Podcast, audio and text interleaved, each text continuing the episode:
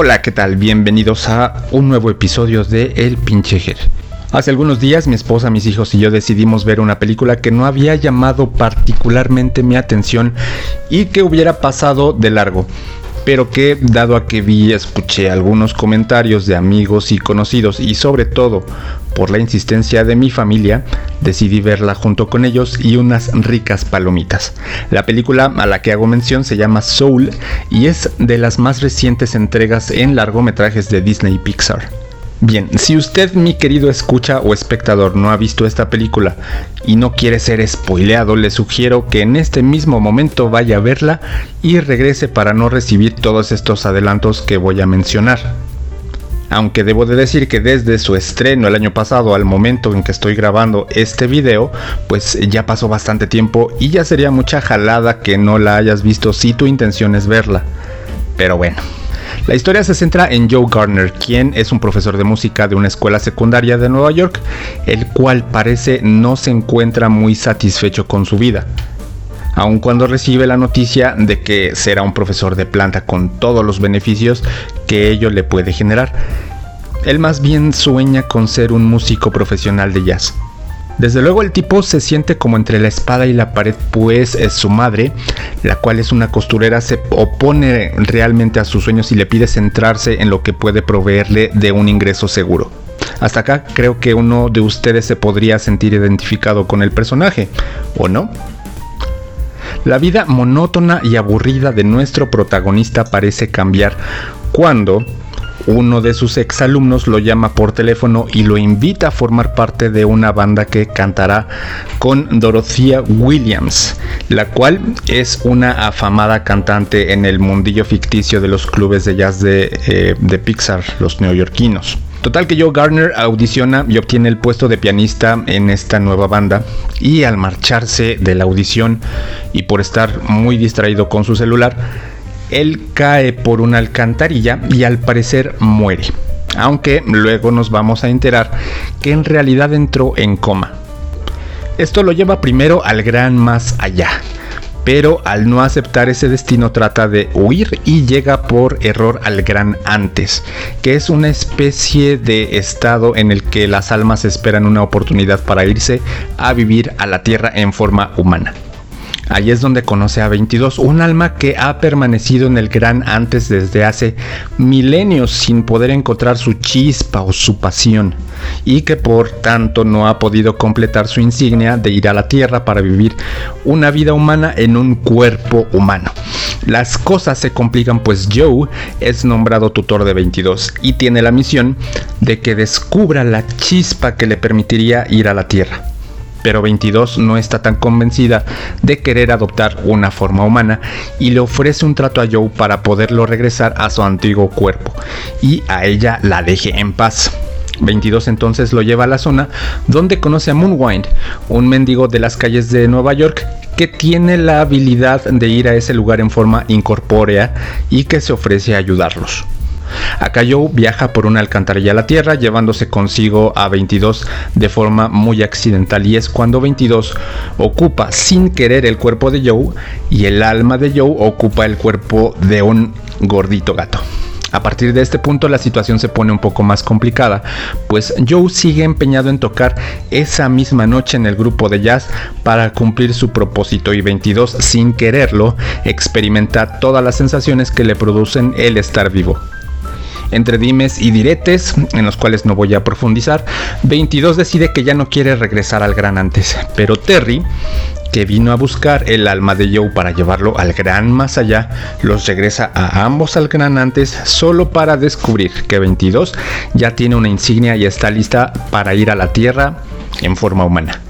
Lo bueno viene ahora porque ahora 22 se siente decepcionada, pues aun cuando la insignia que le permite llegar a la Tierra dice que ya está lista para ir a vivir su propia vida en la Tierra, ella cree que no ha descubierto todavía el propósito que tiene y encabronada huye del lugar, no sin antes lanzarle la placa a Joe.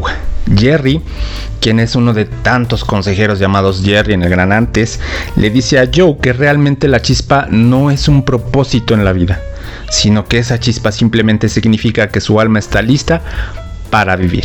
Y hasta acá dejo el resumen porque luego van a estar eh, pues chingando que, ay, mi orina es el final. Y bueno, a mi parecer es una película muy buena con una muy buena animación y una muy buena banda sonora. Y además, como un dato curioso que a nadie le importa un pinche cacahuate, fue la primera película de gran metraje de Pixar que no se estrena en un cine. La historia, si bien no está pensada para un público específico, es obvio que tiene una historia que sobre todo a nosotros como adultos nos llama a la reflexión y de qué manera. Miren, en pocas palabras nos dice que entonces ninguno de nosotros realmente tiene un propósito definido en la vida, que esa chispa es solamente eso que nos permite disfrutar de la vida por el simple hecho de estar vivos. En lo personal a mí me pone en un problema muy existencial porque debo confesar que me está costando mucho trabajo digerir. Es decir, yo me pongo a pensar si en realidad debemos vivir la vida como viene, sin tener otro tipo de preocupaciones y solo disfrutar la vida por el hecho de estar vivos, satisfaciendo únicamente las necesidades básicas y las de mi familia y ya.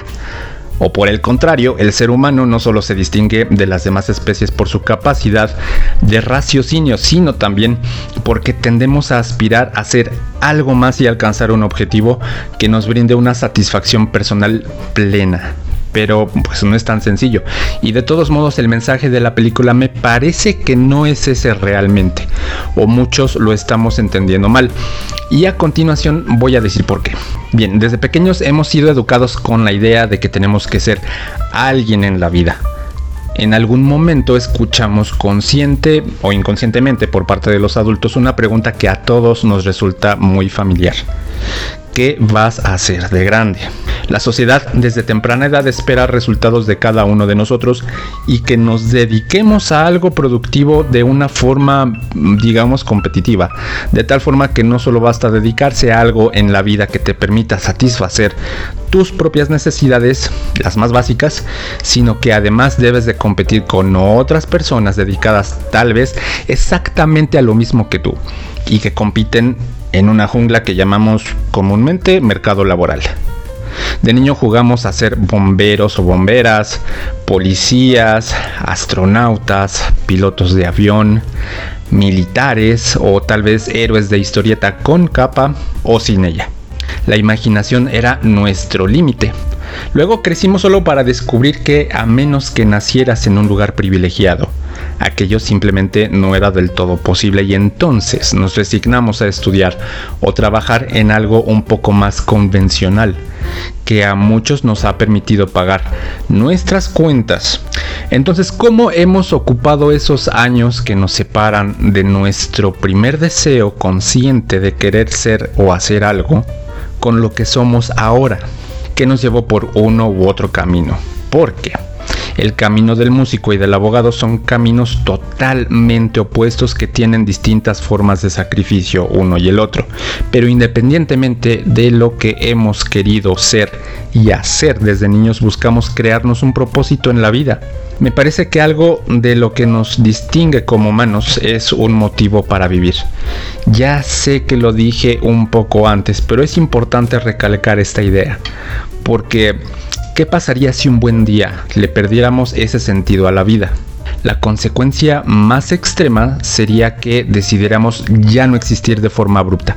Pero en muchos casos estas pocas ganas de existir se manifiestan en tal vez encontrar la forma de consumir compulsivamente cualquier pendejada para satisfacer tus necesidades, caprichos o deseos para que nos convirtamos en personas que aparentemente encontraron la felicidad, pero que no crearon ni contribuyeron en nada ni para sí mismos ni para la sociedad. Visto así, de forma tan simplista, entonces cualquiera de ustedes podría llegar a la conclusión de que no queremos eso de nuestra existencia y que tendríamos entonces que convertirnos en seres llenos de luz que siguen su camino y lo tratan de encontrar a toda costa. Pero la cosa no es tan fácil como se plantea. El individuo o individua que por primera vez se plantea seriamente lo que será de su vida se encuentra ante dos escenarios. El primero es hacer lo que te gusta, lo que te llena y te apasiona y seguir adelante con ese recorrido de vida que te deja la satisfacción de hacer lo que siempre quisiste hacer. Y por otro lado se encuentra el camino de dedicarnos a un empleo, profesión que nos permita solventar nuestros gastos y además nos permita entregarnos al ocio. Aunque no es justamente lo que en un inicio te habías planteado. Cada uno de estos caminos tiene desde mi propia perspectiva sus pros y sus contras. Si uno opta por hacer lo que uno quiere, tendríamos una aventura cada día y siempre tendríamos cosas de qué hablar con los demás, porque en la búsqueda de ese propósito de vida experimentaríamos con cada una de las cosas que nos gustan y entonces hoy serías pintor, mañana tal vez serías músico y en un futuro jugador de deportes extremos. Lo malo es que difícilmente te podrías permitir una vida económicamente holgada. Es decir, harías lo que siempre quisiste hacer, pero ¿a qué costo? Ahora, si te decidieras por la opción de buscar aquello que te alimente, te proporcione vestido y un techo para vivir, muy seguramente vivirías centrado en las necesidades del mundo real y poco ocupado de temas tan triviales como el arte o el conocimiento. Pero tu vida será considerada monótona, aburrida y cuando alguien te pregunte qué es lo que haces tu respuesta sería despertar, almorzar, trabajar, comer, regresar a trabajar, irme a mi casa, bañarme, ver memes y dormir. Esto durante la mayor parte del tiempo por muchas, muchas décadas tal vez. Pero entonces, ¿en qué chingados podrías hacer? Encontrar tu propósito y encontrar la libertad que tanto anhelaste, pero morir de hambre, o dejarte llevar por una vida asumiendo tu lugar en la sociedad sin muchas aspiraciones personales, pero con el estómago lleno. Luego al evaluar estas dos opciones podría ser presa de la ansiedad porque te da terror lo desconocido y simplemente te llegas a paralizar por estas dos opciones que tienes frente a ti y no haces nada. Entonces luego buscarás soluciones que te permitan encontrar aquello que quieres sin comprometer tu seguridad económica y llegarán muchas personas a insistirte en que sigas tu pasión, pero podría ser de esas personas que simplemente no tienen una pinche maldita idea de qué es lo que quieres hacer de tu vida y eso te hará sentir todavía más miserable porque te evidencia como un sujeto que no tiene ningún objetivo claro. Internet, aparte de proveernos de memes, también nos da un chingo e infinidad de consejos para la vida. Videos y artículos que te dirán cómo encontrar un propósito en la vida. Títulos como los 5 tips para encontrar un propósito en la vida. Encuentra tu misión de la vida, cree en ti mismo y encuentra tu propósito de vida en 5 minutos y demás contenido barato que podrá funcionar para ciertas personas, pero no para la mayoría. Y vendrán nuevas frustraciones y el sentimiento de ansiedad se va a acrecentar.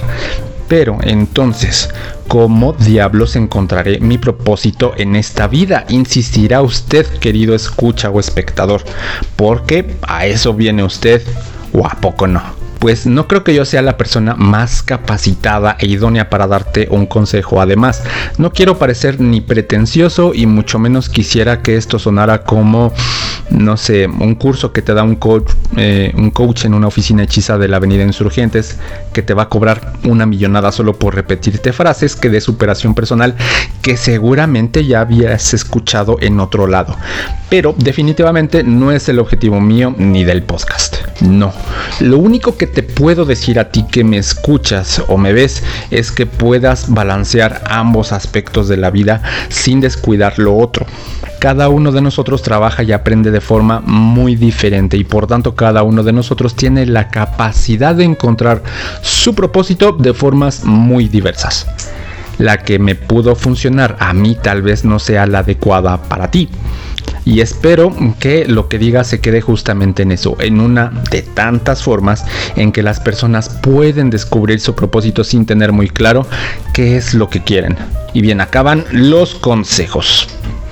Primero y muy importante, No te presiones por no saber qué hacer con tu vida. Sí, ya sé que solo tenemos una vida y que esta se esfuma más rápido que un político mexicano prófugo. Pero piensa un poco antes de tomar una decisión. El presionarte de forma innecesaria te va a generar ansiedad y te va a paralizar y a final de cuentas no vas a hacer nada. Segundo, experimenta una y otra vez con aquello que crees que puedas hacer y vívelo. Así podrías saber si realmente tú estás hecho para determinada cuestión. Solo así podrás saber por descarte qué es lo que no y qué es lo que sí te gusta y te apasiona hacer. En el camino podrías dejar muchas cosas inconclusas, pero cuando encuentres algo que realmente te llene, quédate ahí y sé constante y practica una y otra vez eso. Porque el único modo de ser bueno en algo es hacerlo mal muchísimas veces. Tercero, sé disciplinado. Una vida sin orden lleva al caos y serás presa fácil para tus pasiones, emociones e impulsos. Será fácil perderte en cualquier pendejada si no tienes una autodisciplina. Si realmente quieres convertirte en quien quieres ser, es fundamental e imprescindible que tengas ese orden. Cuarto, en tu camino de autobúsqueda, no te obsesiones con la idea de que necesariamente tendrás que encontrar algo, insisto, porque tal vez nunca lo vayas a encontrar, nunca encuentres ese propósito que tanto anhelas. Nuestra biología nos limita a un determinado espacio y tiempo, y por ello, como lo dije en un anterior episodio del pinche Ger, el humano busca trascender a través de sus obras para alcanzar la inmortalidad. Por ello, es que naturalmente querrás tener ese propósito que te permita dejar algo de ti en este plano. Pero si no te resulta del todo claro si tienes o no un propósito, no te preocupes. El camino que recorriste para saber que realmente no tuviste un propósito en algo estuvo plagado de experiencias que por lo menos te van a dejar alguna enseñanza. Y esa justamente es la chispa, el aprender a disfrutar de la vida por el simple hecho de estar vivo. Y con este consejo terminamos el día de hoy. Agradecemos como siempre nos hayan brindado la oportunidad de acompañarlos por un pequeño rato. No se les olvide visitarnos en Facebook, Instagram y Twitter. Me encuentras como el pinche Ger. Nos vemos en el siguiente capítulo y si te gustó este episodio y nos escuchas en Spotify, Apple Podcast o Google Podcast, por favor descárguenlo y suscríbete a este show.